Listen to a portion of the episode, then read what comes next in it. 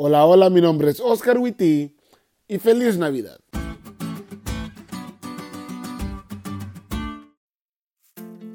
El epitafio es el texto que se coloca en la lápida de la tumba, que muestra cómo te vieron los demás o qué cosas te motivaron. Hay muchos epitafios interesantes que pertenecen a la lápida de personas que cambiaron su generación o personas que cambiaron su ciudad o a un nivel más chico, pero no menos importante, a su familia y amigos. Y al pensar en esto me surge la pregunta, ¿alguna vez te has preguntado qué te gustaría que dijera tu epitafio? ¿Cómo te gustaría ser recordado? Ya sé que es medio tétrico y más en Navidad que celebramos la vida y todos andamos contentos, pero piénsalo un poquito.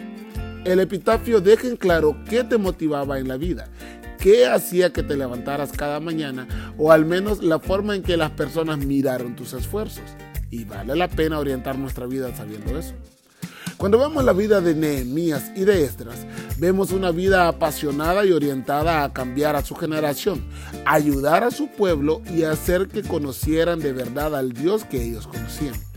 No estaban motivados por el dinero ni la posición. Estas cosas ya las tenían siendo amigos del rey. Estaban motivados por el amor a las personas. Y se notó dejando comodidades en Babilonia aguantando a un pueblo testarudo y corrigiendo, reprendiendo y a veces exigiendo un determinado curso de acción.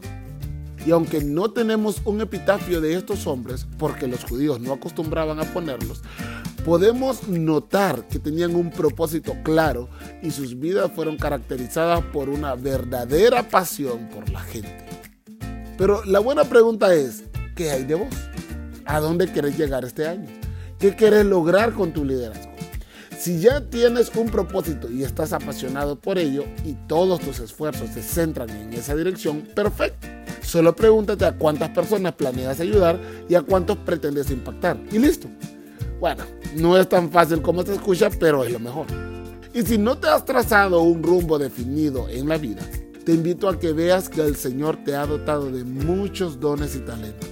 Y con ellos no solo puedes salir beneficiado vos, sino también los que te rodean. ¿Te diste cuenta lo cool que estuvo la lección? No te olvides de leerla y compartir este podcast con todos tus amigos. Es todo por hoy, pero mañana tendremos otra oportunidad de estudiar juntos.